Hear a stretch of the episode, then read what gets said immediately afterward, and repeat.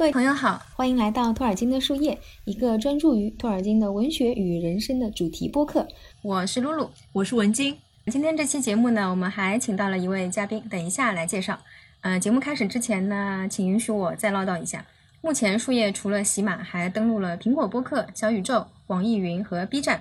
只要在各个平台搜索托尔金的树叶就可以订阅了。嗯，也欢迎朋友们呢多提宝贵意见，和我们多多互动。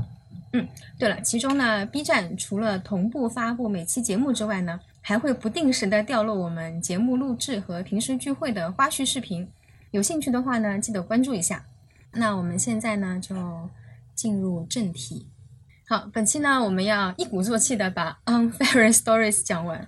可能很多人头又很大，其实我们头也挺大的，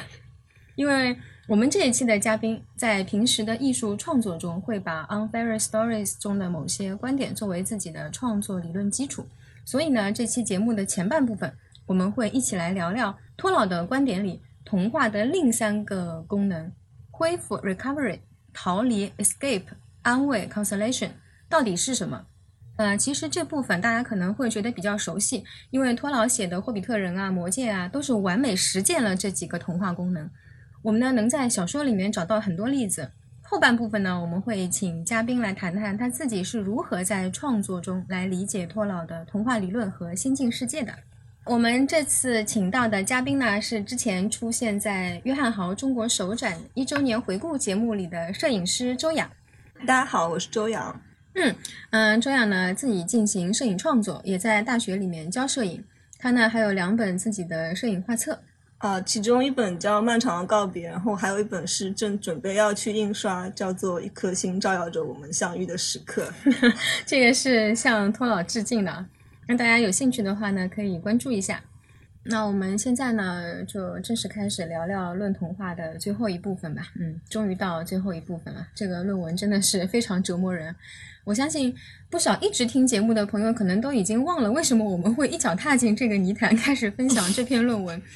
也可能都已经忘了我们的语言与文学板块的脉络了。其实呢，我们之前想的就是先从当时的文坛和学界各来一波对托尔金的非主流创作和非主流研究的否定，然后呢，通过论童话让托尔金发出自己的声音，说出自己的观点。毕竟，就是这篇讲演或者说是论文在托氏文学观和创作观里的分量实在是太大了。我们之前的节目呢，就说过，论童话呢，其实就是解决三个问题：童话的定义、童话的起源、童话的功能。那么在最后一部分童话的功能里，何老提出呢，童话有四个功能：幻想、恢复、逃离、安慰。其中呢，幻想是单独的一小节论述，恢复、逃离、安慰呢，是在另外一个小节里面合并论述的。可见，幻想作为功能和其他三个不太一样。当然，在托老的论文里啊。这四个词都有它背后的深意，就不是你表面上看到那么简单。所以呢，对这个四个词都是有必要详细解读一下的。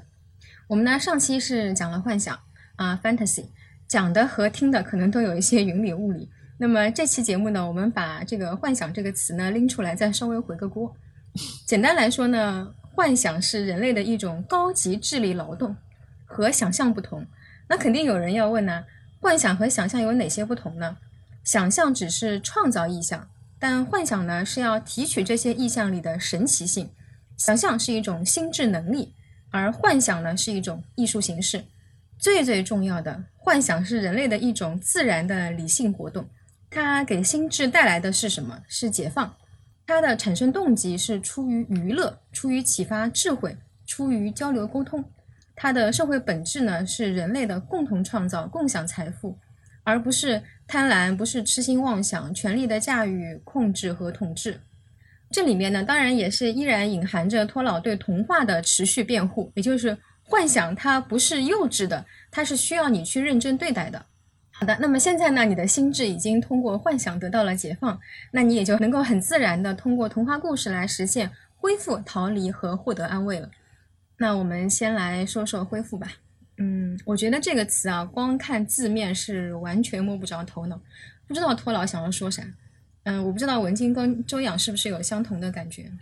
嗯，我觉得我一看到“恢复”这个词，我可能首先想到的是生病恢复、是一种从不健康的状态嗯嗯呃嗯重新变成了健康的状态，这种感觉。嗯嗯，其实这还挺有道理的。对，呃，其实我觉得就是这个 recovery 在我的印象当中一直是存在感比较低的，因为我可能自己比较嗯熟悉的是 escape，就是后面逃离嗯。和安慰的部分，嗯还有嗯。前面的那个嗯次嗯。创造嘛，然后嗯。就是 recovery 就感觉一直是一个过渡的东西。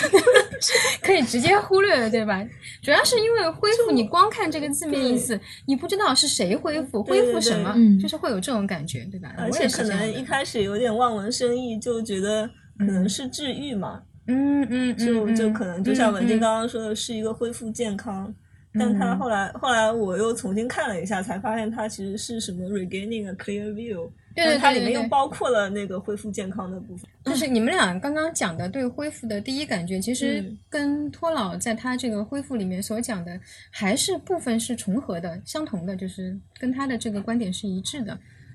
恢复呢，简单来说就是通过，嗯、我们现在是在说托老这个观点啊，就是恢复，就是通过进入童话故事创造的另一个世界，来重新获得对现实世界和现实生活的清晰视野，在童话故事的绚丽背景下，带着全新的目光重新打量日常。这个要怎么个理解呢？这个话，就大家每天都那么活着，那么生活，用一个文绉绉的说法，就是就那么活在日常的叠加里。就很多曾经在第一时间经验过我们的事物，变得过于熟悉，甚至是城府，就是感觉是灰扑扑的、没精打采的。然后呢，这个东西它本身，或者说你看待它，也透着很深的疲倦感，而且那个东西变得面目模糊，就特别像你最亲的人的脸嘛。嗯，就是你会去很仔细的，或者说像带着一种新鲜的感觉那样去看你至亲的人的脸吗？好像不会。应该不会吧、对，就是嗯这个很少会那样去做嘛。而且很多事物呢，已经被堕落的当代生活的种种花哨的伎俩呀、伪装呀、急功近利的做法遮蔽了。那么，就托老说，要如何使他们重新光亮如新呢？重新像出生的世界一样呢？托尔金就说，进入童话世界吧，你会获得世界如新的感觉。就打一个比方，一块铁是一块普通的铁，但如果用它打了把大宝剑，那这块铁在你的眼中就不同了。你不但把眼光重新投向了这块铁，还重新认识了它，感知了它。恢复 （recovery） 在托老这边其实是近似一种解放的行为。那解放什么呢？是解放那些你曾经为了它赞叹过、惊艳过，然后呢认识了、熟知了，转手呢就放进了满是灰尘的日常仓库里的东西。这段话要怎么来解释呢？就是比如说，呃，小朋友第一次看到一朵花，觉得花非常的美，为他感到惊艳那种。但他如果之后不停的看到花，然后他可能对这个意象就非常的熟悉了，就不再会有那种惊艳的感觉了。而且呢，你一旦认识了它，你一旦熟知了它，按照托老的说法，你等于就占有了它，你就是该怎么说，你就攫取了它，然后呢，就把它放到你的日常的这个储备意象里面去了。日常的仓库吧，就是这个仓库里呢，有你日常所经历的一些东西，日常非常熟悉的一些东西，比如说面包呀，比如说酒啊，比如说桌子呀、椅子呀，然后呢，放进去了以后呢，从此就不再去带着新鲜的眼光去看它了，然后呢，它就在这个日常的仓库里面呢，就落满了灰尘，就没有再被重新发现的这个机会了。所以这是不是托尔金跟罗伊斯他们一起在路上行走的时候，他会停下来观察 路边的花的原因？因为我觉得他就是带着这样的新鲜的眼光嗯去看待这些的这些事物的。所以我我后来理解他这个恢复的意思呢，就是说，当我们平时在日常生活中已经事物变得平庸了以后，嗯，太熟悉了之后，对，嗯，然后我们走进这个童话的世界，比如他的 fairy story 的世界，在其中，呃，这些他的 fairy story 中呢，有很多也是其实日常的事物，但是这个 fairy story 给了他们一些神奇的力量，有一些很不同、与众不同的感觉。然后当你去看完这个 fairy story，再回到日常生活中，这些你觉得平庸的东西，可能又会重新焕发出这种神奇的力量。嗯嗯，比比如说，我可能看了呃《魔戒》以后，嗯我回头走在路上，我看到一些长得奇奇怪怪的树嘛，然后我就会想，它是不是会像 ant 一样活过来？它是不是会嗯就是嗯嗯有一些非常神奇的隐秘的力量在里面？嗯，嗯是不是你看了《美女野兽》会觉得身边的家具会说话？哦，那倒没有。那周洋呢？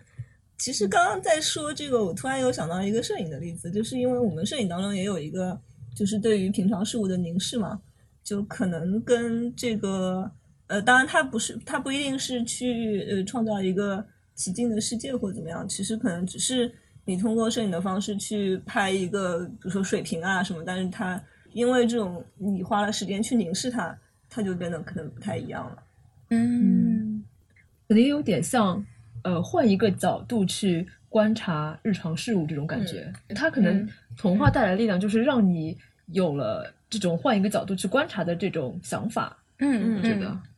魔戒》卷二里呢有一段描述非常完美的诠释了托尔金所说的 recovery。嗯，文中是这样写的：他感觉自己像是步入一扇落地长窗，俯瞰着一个早已消失的世界，有道光笼罩着他，他自己的语言对此难以名状。他所见的一切都线条优美，恰如其分，那些形状都鲜明的，仿佛事先构思成熟，在他解下布条睁眼的瞬间汇成。却又古老的，仿佛自古存续至今。他眼中所见，竟是他原本熟知的颜色：金黄、雪白、蔚蓝、翠绿。但它们是那样鲜艳耀眼，他仿佛这一刻才第一次看见这些颜色，并为它们取下崭新又美妙的名称。在这里，没有人会在冬天时哀悼已逝的夏天或春天。大地所生长的一切没有瑕疵，没有疾病，没有畸形。在罗瑞恩的大地上，万物纯净无瑕。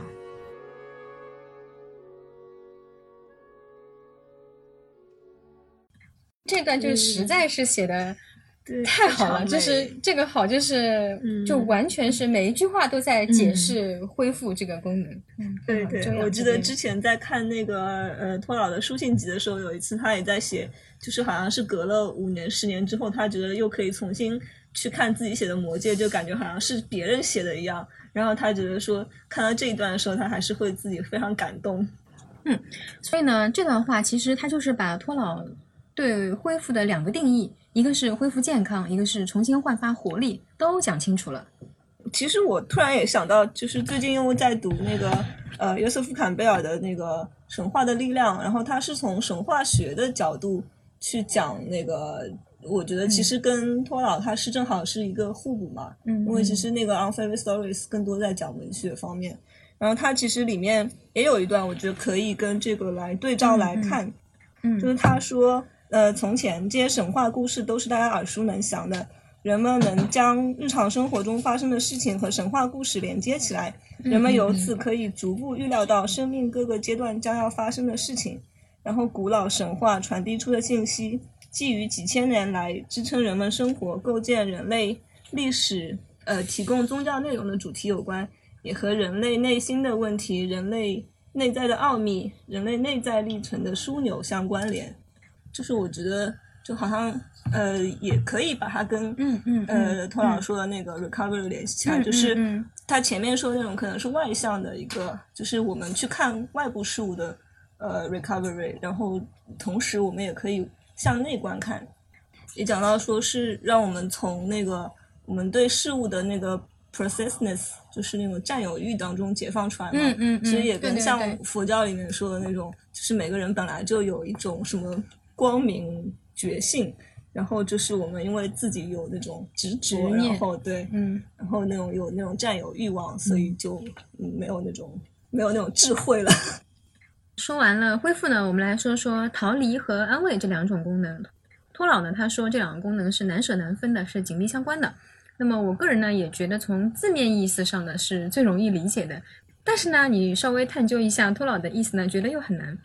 就像托老为幻想辩护一样的，他也呢先为逃离进行了辩护。他说呢，逃离不是背叛，不是消极的，不是懦弱的逃跑，逃离呢是一种隐含的反抗，是一种奔向自由的英雄主义行为，一种冲破牢笼的举动。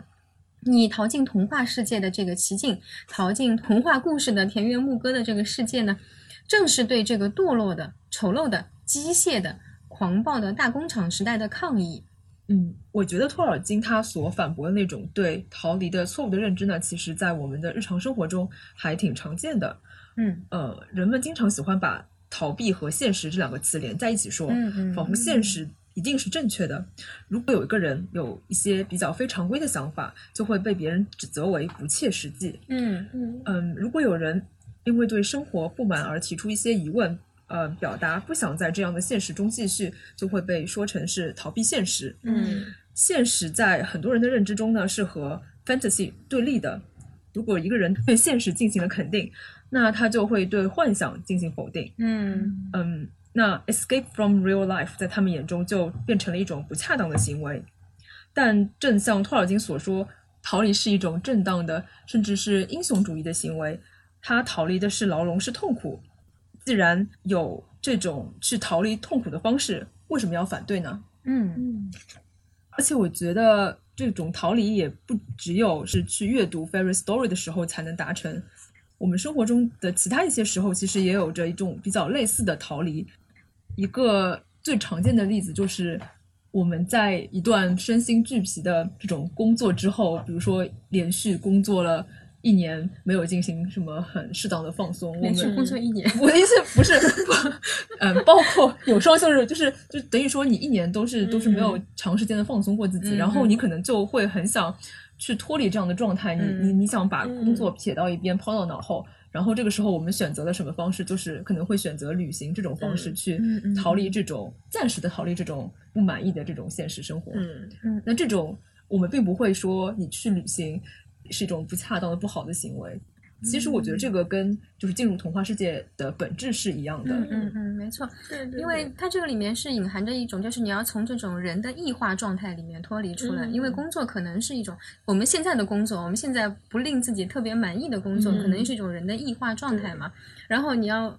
把自己从这种异化状态里面解放出来，然后重新回到一个比较完整的人的状态，应该就是逃离，应该是是这样的一个功能的。可能嗯说像阅读 fairy stories，、就像文静刚刚说的那样，就是它是人心灵去进行的一次旅行。对嗯对嗯，是的，就是关于逃离呢，我还想到了一个例子，就是卖火柴的小女孩这个故事。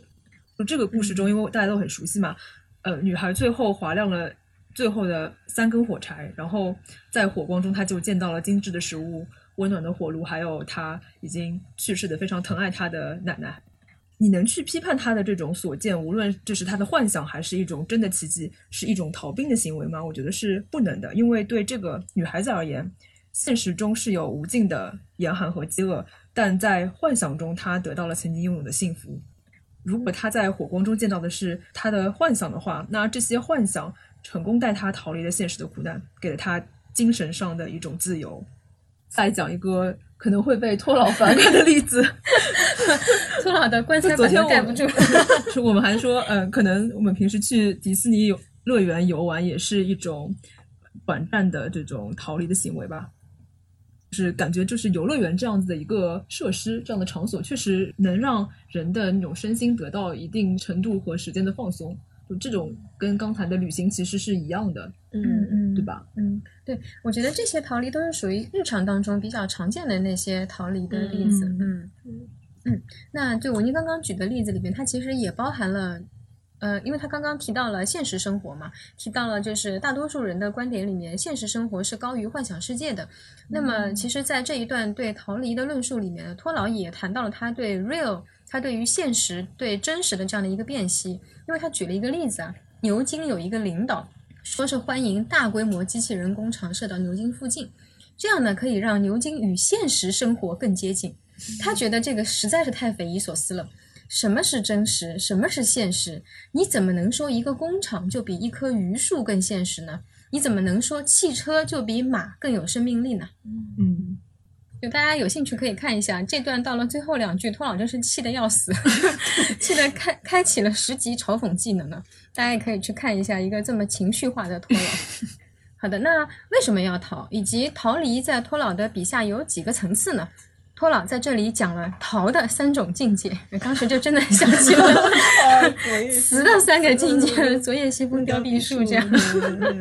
嗯唯一什么烧得人烧得人憔悴，然后第三个那人却灯火阑珊处。嗯，托老在这里是讲了逃的三种境界啊。啊，首先是，首先为什么要逃？因为战后的西方世界太糟糕了。就我们之前我们这个节目早在就是关于战争那几期里面就说过，第一次世界大战它是开启了现代世界的，但也把西方坚守多个世纪的传统价值观连根拔起。嗯取而代之的是什么呢？是资本主义的腐朽、物质主义的泛滥、机器生产的狂飙突进，以及生态破坏的日益严重。那托老对这些都是恨得牙痒痒，他觉得这就是因为人类的狂妄，对控制一切、获得财富的极度贪婪，希望通过机器生产来改变世界、奴役世界，就跟造那个至尊戒一样，才有今天这种局面的。那什么局面呢？人类正通过技术的日新月异加速自毁。嗯面对这样的局面，有什么理由不逃呢？但托老指出啊，他说逃并不是指逃避生活，而是逃离我们现在的时代和我们自己制造的痛苦。嗯我们已经意识到了，我们的作品既丑陋又邪恶。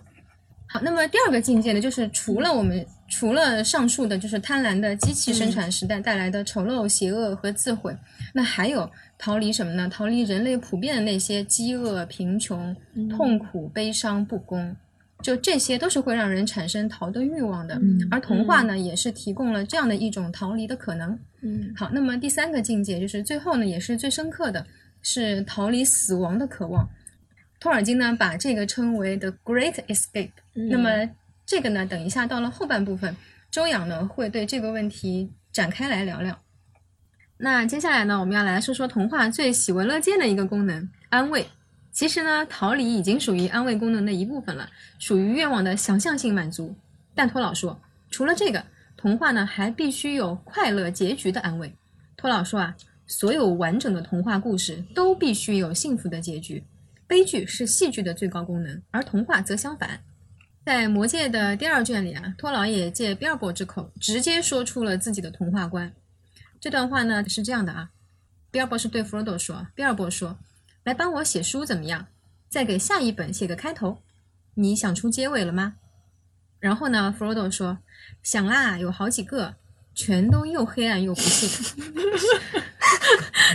这年纪轻轻的，比尔博说：“哦，那可不成，所有的书都该有个好结局。这个怎么样？他们全都安顿下来，永远幸福快乐的生活在一起。这个确实很像我们看的很多童话故事的结尾啊，公主和王子从此以后幸福快乐的生活在一起。好，那在托尔金那里呢，童话的安慰到底是指什么呢？他说呢，就是指大团圆结局的欢喜。”或者更正确的说，是美好的灾难，突然的喜悦的转折。因为任何童话故事呢都没有真正的结局，这种喜悦本质上呢不是逃避主义的，也不是逃亡，在童话或者说是另一个世界的背景下，它是一种突如其来的奇迹般的恩典。不要指望它会再次发生，它不否认灾难、悲伤和失败的存在。这些可能性呢，对于解脱的喜悦来说是必要的。他否认的是什么呢？是具有普遍性的最终失败，而且呢，他会以传递福音的方式闪现摇曳的欢乐之光，超越了世间哭泣的欢乐，是和悲伤痛苦一样刻骨铭心的。就这一段论述啊，确实是充满了宗教质感的，但是呢，它也不属于严格的教义范畴的。就托尔金定义的童话的安慰呢，它并不许诺死后的美好世界，而是在于福音的一缕遥远的光芒和一个回音。嗯嗯，其实，在托尔金自己的故事中呢，有非常多的这种 ill catastrophe 这样的例子。比如说，我们来看一下在《霍比特人》十七章中的这个地方。不会再有多久了，比尔博想到，半兽人很快就会攻下宫殿大门。我们要么惨遭屠杀，要么就是被赶下山去束手就擒。在经历了这么多事情之后，这景况还是会让我想哭。我宁愿老 Smog 还活着，在守护那些该死的宝藏，也不愿意看到宝藏落入那些卑鄙家伙之手。而可怜的老 Bumba、Bowling、Philly Killy，还有所有人都会落个悲惨的结局。还有 Bud，活区的人类和快乐的精灵们也是一样。我真是可怜。我听过了这么多关于战争的歌曲，一直都明白虽败犹荣的道理。然而战败看来是很不舒服的，简直是令人痛苦至极。要是我没掺和进来就好了。乌云被风吹散了，一抹红红的落日狠狠地砍破了西方的黑暗。借着这骤然出现的光亮，Bilbo 打量了一下四周的情形，随即发出一声大喊。他看到的景象令他的心脏加速了跳动，在远方光亮的映衬下，出现了一群黑色的身影。虽然暂时还是小小的，却显出了一种磅礴的气势。大鹰，大鹰！他大叫道：“大鹰们来了！”在托尔金的故事中，就是一个非常转折的存在，就包括在魔戒的最后，其实也有这种嗯，其实他开始有这当多林里面就开始有了，嗯对对对，就感觉大鹰一直承对，承载着这个功能。对对对，一直是这种。对，其实因为我们一直有个误解，他说的是 happy ending 嘛，但其实正像托尔金之前说的，就是呃，神话故事也好，童话故事也好，他们没有真正的结局，所以其实这样的一些转折，它不一定都是出现在嗯。我们以为的那个故事结束的地方。嗯，比如说，其实我记得就是《魔戒》当中，在第二部里面，第二部就是那个 Helm's Deep 嗯那个嗯。那场大战的时候，它里面就已经有过这种非常突如其来的那个喜悦的转折，喜悦的转折，嗯就是那个甘道夫突然出现的时候，嗯嗯嗯对。就说在那边的山脊上，突然出现了一位骑士，全身白衣，在旭日中熠熠生辉，嗯、就是这样的一个、嗯。一个突然出现的感觉，就扭转了那个战局，嗯。所以就是感觉就是它其实都是在那个故事发展当中的，虽然说在托尔金自己的故事里面，他就是在故事的不同的地方都会出现这种转折，但是我们平时大多数的短而精悍的这种童话故事里面，它一般转折都是相当于出现在结尾这个部分的。嗯嗯嗯呃基本上我们很熟悉的童话都是这样子的。比如举个例子，安徒生的《野天鹅》，嗯，那个公主她最后被当成的女巫要去处决的时候，这个时候她的已经变成天鹅的哥哥们就突然从天边飞了过来，然后他这时把。嗯，差不多快要织好的衣服扔到了天上，然后他们的哥哥瞬间就是穿上这个衣服就变回了人形，除了一个最小的哥哥，还还有因为还有一个袖子没有来得及织好，所以他有留了一只天鹅翅膀，嗯就这就是一个非常喜悦的转折。嗯，嗯但我小时候好介意哦，一直在想，那这个翅膀 怎么办？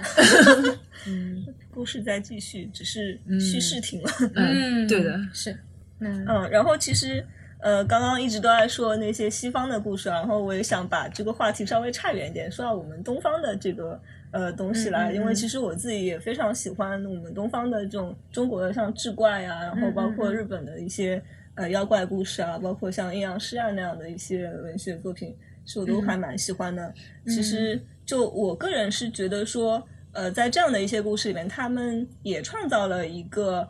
像托老所说的这种 fairy 这种奇境，因为我们的 中国的志怪里面有冥府，有呃那个道家的什么福地洞天，然后这些都是跟我们的这个现实世界它是一种平行的关系，然后在这个当中，它也是会发生一些神异的事情，而且就是从我们东方的这种万物有灵的那个呃观点来看，呃这样的一些，它是其实是一种未知的时空嘛，所以我觉得像志怪啊这些，它也可以属于嗯那个 fairy story。，对，我觉得中国志怪它有一个特征，就是它其实本来是属于民间故事或者说地方志，然后像那个蒲松龄啊，呃，那个叫什么纪晓岚啊，他们他们去收集那些故事嘛，其实好像写的都是说是一种呃故事的收集，呃，但是你它到底里面是有多少自己创作的成分，其实我们也不是很清楚呀。嗯，他虽然他他那个表达出来的意思就是说这都是我收集过来的，好像是那种神仙鬼怪的一个什么目击报告。我觉得像呃托尔金他自己呃写那个 Lost Lost Tales 那个时候，好像也是意思觉得说自己是一个故事的转译者嘛。他并不是说这个是我创造的，他就说是有人嗯听到了那些故事，然后再在他自己嗯再再又再把它重新嗯嗯嗯 narrate 一遍。呃，最近在读的那个就是有鬼君的一个《见鬼》这本书，然后他在里面其实提到一个观点，就是说，呃，人鬼殊途，但是幽冥一理，就是幽幽灵的那个幽，然后冥就是光明的明嘛。所以他其实也提到了一个我觉得是很类似安慰的观点，但是他的这个观点呢，我觉得可能是比呃托老的这个神奇的转折稍微浅一点点的层次，就是就是它其实我觉得是一种来自我们民间对于这种因果报应的一个非常朴素的愿望。因果报应，嗯，对，就是就是你看到那些、嗯呃有一些可能不公平的事情啊什么的，嗯然后他通过那种幽冥的力量，或者通过什么神仙啊、女鬼啊、狐仙啊之类的这种力量，嗯然后去纠正了这个事情，然后就我们就觉得大快人心啊，就是那种。呃，民间说的什么“人在做，天在看”，对吧？就就这个也是我们平民百姓的一种非常朴实的一个愿望嘛。嗯嗯，然后我们可以通过这个故事去实现。其实另外还有一个，我觉得也是我非常个人的一个体验，就是在读那个日本的那些妖怪故事里面，嗯也是民间故事嘛。它其实嗯日本，我觉得它很奇怪的一点就是它有，反正我至少看到三次的故事，它都是有那种放弃永生这样的一个观念在里面，就是那种很接受生命的无常。像它里面有呃，其实小泉八云和那个 Grace 嗯 James、嗯他们都记录了，嗯对他们那个怪谈里面都记录了一个蓬莱岛的故事。就是说，一方面是说中国那个秦始皇不是派徐福出去找，然后他找到了，然后在那边安顿下来。后来有一个日本的智者也莫名其妙就漂流到那里，然后呢，呃，过了一段时间以后，那个智者就觉得说，哎呀，我找不到我的小船了。然后徐福就问他说：“你为什么找这个船？你不用再出海了。”然后他就说：“呃，那个日本人就说我想要回去，我想念故乡了。”然后他就找那个仙鹤来说：“能带我回家？”但是仙鹤说：“你你回去你就要死的。”啊、他就觉得说，好像觉得说他对放不下那个人性，所以他还是想要回到自己原来的地方。后来他就乘着仙鹤回去了，然后在沙滩上就迅速的变老，然后就死在一个渔民的怀里。但是我觉得，虽然他这个是一个好像比较伤感的结局，但是我对我来说，可能读到这些人啊，他们的那个能够对无常、能够对死亡这件事情那么坦然的去接受，我觉得还是会给我一个安慰的。嗯那关于就是 consolation 的这个善哉，就是我们刚刚提到的这个喜悦的转折，然后呢，啊，当然也有也有学者翻译成否极泰来啊。关于这个部分，我们下一期节目会有一个嘉宾，会有一个朋友专门来给我们详细的讲，嗯，善哉是个什么。那我们这边就不展开讲了。好的，那我们关于这个托老的这个 unfair Stories 的童话的功能就全部都说完了。嗯，好，接下去呢要到我们节目的第二部分，我们要来问周洋一些跟他自己的创作相关的问题。那我首先想问问周洋，嗯，就是你是什么时候开始让你的摄影创作和托尔金的理论发生关联的？呃，其实就是二零一五年开始，我正好是有机会呃去拍江南的园林，然后那个呃就是那一次拍摄的时候，其实也是之前刚刚看完《On Fairy Stories》的这个论文，嗯然后那天在那个园林里面，我去等天黑，因为有跟他们呃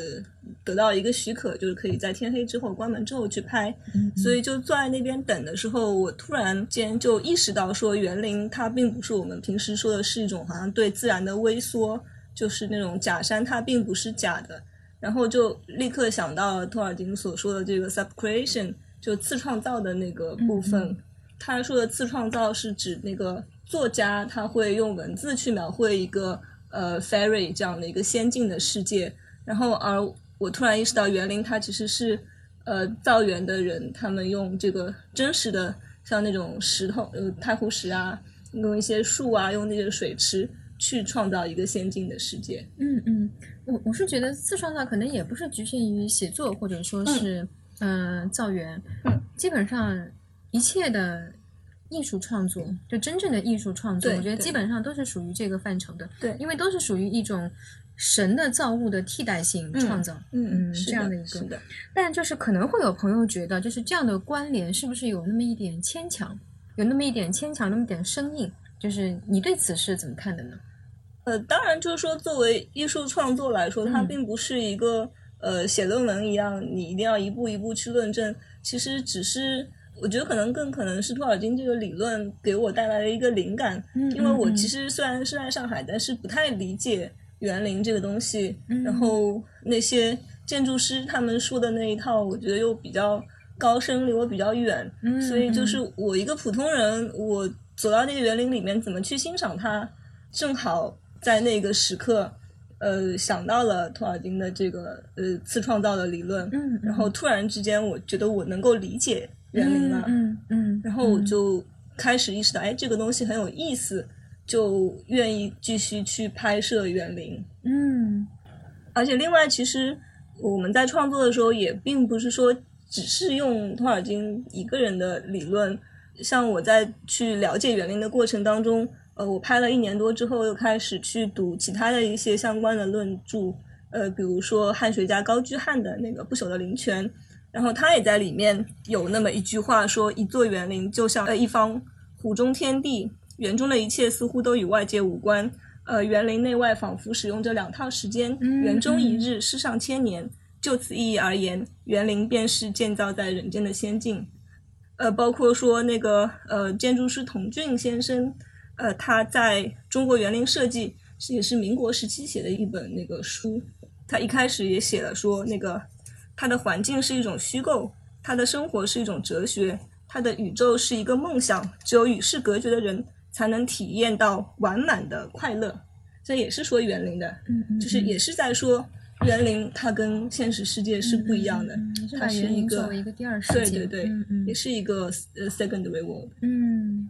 之前呢，我们讲到了童话的逃离功能，那么，嗯、这里请周洋来结合自己的创作和研究实践，再来给我们深入的讲讲童话的这种逃离功能吧。嗯，好的，嗯，因为其实前面呃，刚刚露露也讲到，就是童话的那个逃离功能，它有几个层次嘛。嗯对，其实一方面就是逃离的是日常生活的一些呃这个烦恼，或者说像托尔金所说的是一种就逃离这种当代的一些丑陋的这种事物。嗯。那么其实呃，在我的理解当中，我发现其实园林也是这样子的，就是包括像呃童军先生也写到说，一旦忘却园而沉湎如画，呃，他就不再受到尘世沉浮的烦恼。那么其实就是因为，当然中国古人他们那个呃画园和诗是一体的，然后他们园林当中其实追求的一个，当时他们的说法叫做画境，嗯。那其实我们也可以把它理解为就是一个异世界，就是忘却世间的烦恼，也是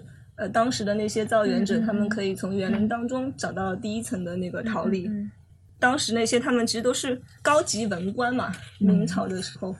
他们可能在政治上就会很压抑，在朝堂上面就有那种尔虞我诈，所以就必须要有一个心灵可以栖居，然后这样可以逃离这种呃世事纷繁的地方，所以他们就去造这个园子。嗯然后他们进入园子以后，就可以这个忘记外面的那些烦恼。然后对我们这个现代人来说，我觉得虽然江南园林已经不再是一种私密的状态，那么是对于公众开放的一种文化遗产，但是我们进去以后，如果能够忘记那些导游的聒噪，能够能够呃暂时的去放下手机里面的那些消息，真的去凝视那些湖水，去凝视那些那个石头，就还是可以得到像那个童话世界一样的这种逃离。然而，大家拿起了手机拍拍拍。但对大部对对对，分还是还会用比，较难，就是嗯嗯，就是因为你如果跟着一个旅游团肯定不行，但是一个人去里面漫步，或者说挑一些呃人流不是那么密集的时间，还是有可能的。当然，我其实一开始去拍这个园林，为什么想到它是一个 fairy，也就是跟托尔金所说的最高的那个层次，就是 the great escape，嗯嗯呃，嗯逃离死死亡的这个概念嗯是有关的。嗯呃，逃离死亡在园林当中是有可能实现的。为什么可以实现？呃它其实是一种可能性啊，因为我们去想象一下，就是那些像《牡丹亭》啊，呃，这个呃戏曲，它是发生在园林当中的。那么它最核心的一个这个情节，其实就是说，呃，杜丽娘她是一个官家小姐，然后她她去游园之后就做了一个春梦，嗯嗯嗯啊，梦到那个书生柳柳了嗯柳梦梅，这个大家比较熟悉。但后来呢，她就因为相思成疾就死掉了。但她死之前自己画了个画像，然后她被埋在那个呃一个寺庙的后院里面。后来就柳梦梅又去到那个寺院，然后他们就有一场人鬼之恋，就是幽媾。幽过之后呢，他就跟他说：“你去挖开我的墓，然后好像就有一个什么还魂丹，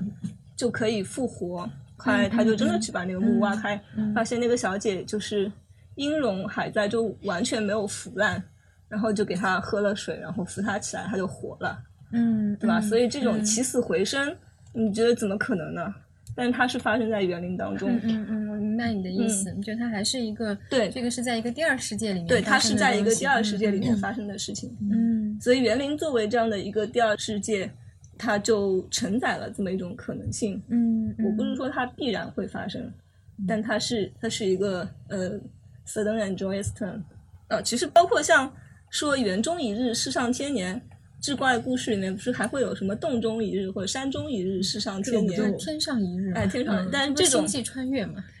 呃，不是天上一日不一样，天上一日不一样，就是园中一日，它还是就是我们会觉得园它是在一个现实世界的那个 frame 里面，但是你进入以后，它又通过这个 frame，就通过院墙，你进入到了一个异世界，然后出来的时候，嗯你又过了一千年。刚刚其实也提到了那个园林作为一种次创造嘛，嗯我其实用的是摄影的这个手段，然后我用的是一个胶片嘛，所以其实呃很重要的一点就是，我们现在都知道数码都是可以随便可以改的，但是当我们听到胶片的时候，它还是会有一瞬间觉得说，哎，这个可能是真的。呃，这个也就让我想到那个托尔金那个《On Fairy Stories》，呃，最后它有一个 epilogue，有一个小的嗯尾声，嗯嗯好像说，呃，可能每一个去创造那个呃 secondary world 的一个作者，他都呃希望能够成为一个真正的就创世者，然后希望自己的那个仙境里面的一些特质可以跟现实世界那个接轨，或者说有一些流入到现实世界里面去。然后比如说我自己在读那个这个中洲世界的时候，就一直觉得说它可能就是真的是六七千年之前的一个历史嘛，所以就是我也是通过这种拍摄，呃，可能一些阳光在水面上啊，或者什么，就希望人们去在一瞬间能够相信园林当中的这个呃 fairy 它也是存在的。那么除了拍摄园林之外，你还有什么就是和托尔金的这个童话理论相关的创作吗？对，其实我现在还有一个，就是呃，二零一八年开始有做一个新的系列，叫做《神话的遗址》，呃，然后也是跟《unfairy Story》是有有一点相关的，因为我觉得它当中也有一个提到的，就是什么 literary belief 啊什么的，你们应该也讲到过的，就是、嗯嗯文学的呃信仰就是嗯。一方面就是你可能是为了去欣赏这个文学作品，然后你可能暂时的悬置了一些怀疑，嗯你可以嗯。暂时去接受那个魔法啊什么东西的，嗯呃，另外一种就是他认为更加高级的 belief，就是你真的相信嗯那个、嗯嗯那个神话它是真实呃存在的，对对对，那部分嗯应该就是我们前面在那个过渡章 children 这一章对对对，《Children 那一章里面嗯。是，呃，所以我觉得说，哎，我也在有一些场景当中，比如说呃自然啊、山野当中去发现过一些树啊、光啊那那样的一些场景，我觉得那一瞬间那种草木微光当中，我可以感受到一种神性的存在，然后我就把它拍摄下来，就好像说我们可能有时候考古的时候，可能从一个陶片里面可以去推断出那种古代文明的一种高度，或者从那种古代的那种遗址里面去瞻仰我们的古文明，就是从这种自然的场景、草木当中，我们也可以去呃相信，可能这种神灵是真实存在的。就是所以说是把这么一个呃系列叫做神话的遗址，除了照片以外，也放了一些文本，就是有从呃《精灵宝钻》啊、《魔戒》里面引的文本，然后也有一些其他的，比如说日本的，比如说圣经的。不过刚才你说到的，就是从考古的这种瓦片之类的这种古代遗址去瞻仰古代文明，和呃从草木出发去相信神灵的存在，这两者感觉他们是两个不太相同的认知体系。因为呃考古的话，它是肯定是根据很多不同的东西去推断的，比如说这个里面的含含的一些嗯嗯嗯元素。实际的那种科学推断推出但是你凭借草木去相信神灵的存在，其实还是一个主观的意识。嗯这样的类比会不会稍微有点草率呢？还是刚刚那句话，就是说做艺术，它并不是真的去写一个论文，所以我们并不是去做一个非常从一到二、二到三这么一步一步来的那个推导，它更多的确实是一种主观的感受。呃，其实我个人是觉得说，你在森林当中去看到那种光照在树叶上的那种感觉，和我去看到一千年前的那种建筑的遗址，它其实都可以唤起我的一种敬畏之心。呃，只不过说你看到这种遗址的时候，我可能感受到的是对古代那种工匠精神的一个敬仰，然后看到这种森林的时候，是感到那种对大自然的那个敬畏还有折服嘛。然后我说的是草木微光，其实就是泛指的一种大自然，因为呃，托尔金本人他也是一个自然的爱好者，那么他非常喜欢树木。而且树木其实，在很多文化当中都是有神性的嘛，嗯，就是包括像生命之树啊之类的那种意象。然后我们东方，他们都是说万物有灵，然后自然里面有很多的神灵，什么山有山神，水有水神什么的，这些其实都是一种联想。然后你在看到自然场景的时候，你可以去唤起这种神圣的一个联想。嗯还有就是，其实光本身也是非常神圣的嘛。然后很多神话里面，这种光都是非常重要的一个元素。托老的创作里面，我觉得也是一直就有很多关于光的那种描述，像那个双圣树啊，它为什么很厉害？因为它是那种光源嘛。为什么在之前去到那个阿门州的那些精灵就还要高级一点呢？因为他们看到过那种光，就其他人是其他人是没有看到过的。就是没有开过。这是一个朋友说的开光跟没有开光的。哦，对啊，但但我觉得，因为你刚刚说的，那那你之前的那个表述，其实我觉得还是可以有一个嗯不同的，你不能把它理解成是考古。如果你是在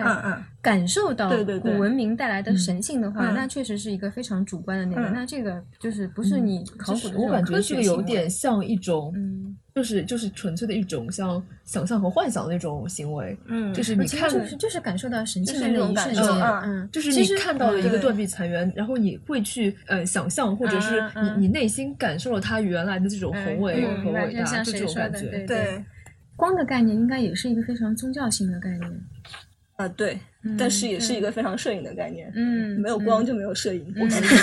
也是一个生物的概念，就是嗯感觉就是从生物的角度上来说，就是万物都是需要有光才能，是的呃，有生命才能继续是的，是生长的，是的，所以其实这个还是一种来自于自然的。对自然的那种实践的产生的一种嗯信仰。嗯，就是反正就连接到一个万物有灵的这种嗯观念嘛，还是可以尝试用摄影来重新唤起一下人们的这种一个 face 吧。嗯，我知道你的意思，其实就是说，你艺术创作的时候，其实并没有说一定要有理论那、嗯那么那么明确的理论呃推导，其实有时候确实就是一种有一点主观的。对对对，因为理论它可能就是给了你一个嗯灵感，然后给了你一个大的框架、一个方向，或者说是一种引导。有可能说，嗯就是艺术创作不能总是问为什么，可能就是要自己去感受的。对，就跟那个 fairy story 一样，就一旦你去问这是真的吗？好像这个魔法就破了。嗯，刚刚在节目一开始的时候，我们提到周洋他现在正在做一本自己的画册，叫《一颗星照耀在我们相遇的时刻》，嗯对吧？呃，因为我们知道这也是摘自《魔戒》中的一句话，那么能跟我们详细的说一下你这本画册到底是什么内容吗？嗯嗯，其实是这样子，因为呃，我之前也一直经常去旅行嘛，然后有顺便拍了很多的那种胶片的照片。今年上半年不是一直都只能在家里就去整理这个照片，然后就觉得说，哎，其实有一些照片可能跟我想象当中的一个呃 Middle Earth 是有契合的，它可能是直接契合了某个情节，或也可能是那种就我想象当中它可能 Middle Earth 的某个地景经过变迁以后，呃，遗留下来的一些东西嘛。所以我一开始是做了一个小合集，叫 My Middle Earth，给大家就是玩一下。然后有一次我们做观片会，就我剪了个小片子，呃，也是配了那个王德绍尔的那个音乐，然后大家就觉得，哎，你不如把它做出来。但是当我觉得说要把它做出来的时候，就希望有一个标题，它能够更加开放一些，不仅仅局限于中州。就我们比较喜欢这个文本的人，他可能一下子能够联想到，然后其他的人他也可以从中联想到自己喜欢的不同的神话。所以我就正好看到他在 书信集里面写那个 "A star shines on the hour of our meeting"，他说要为这句话创造一个情境，把这句话作为一个标准的问候语。我觉得这个是一个很浪漫的说法，就引了这句话。然后另外一方面就是，我觉得说，虽然我们都很喜欢《魔戒》的那个电影嘛，但是其实还是可以存在其他可能性的。呃，并不是说对于一个这么宏大的呃先进世界的想象，就只会存在于一部电影当中。所以我也觉得从我自己的想法当中、理解当中去补充一些不一样的视角，包括像我知道文晶也一直在画跟艾伦艾伦利啊，跟那个 John 黄他们不太一样的一些中州方面的画，就我们是可以有不同的想象的方式。当然，因为我的。呃，这个媒介是摄影，那我也不能说再去找一波演员来自己拍一些剧照，对吧？找一些人在你的 找场地里面 cosplay。所以，所以我的那个方法就是说我只提供了 setting，我只提供了就是风景，就是这种环境。嗯。然后，在我书编辑的时候，其实是根据魔界的一个叙事的 mood，但并没有提供任何的情节，所以呃，有的人可以看得出来，他是跟着这个走向。但其他人他也可以完全是开放的，就是这样的一个感觉。嗯嗯嗯，好的。那大家有兴趣的话呢，也可以关注一下这本画册。真的非常感谢周洋今天来到我们的节目，跟我们呢从童话的功能一直聊到了他自己的创作。那么我们下一期节目呢，将会有一位嘉宾来跟大家详细的聊聊托老所谓的喜悦的转折到底是什么。好，那我们本期节目到这里就结束了，感谢你们的收听和陪伴，我们下期见，拜拜。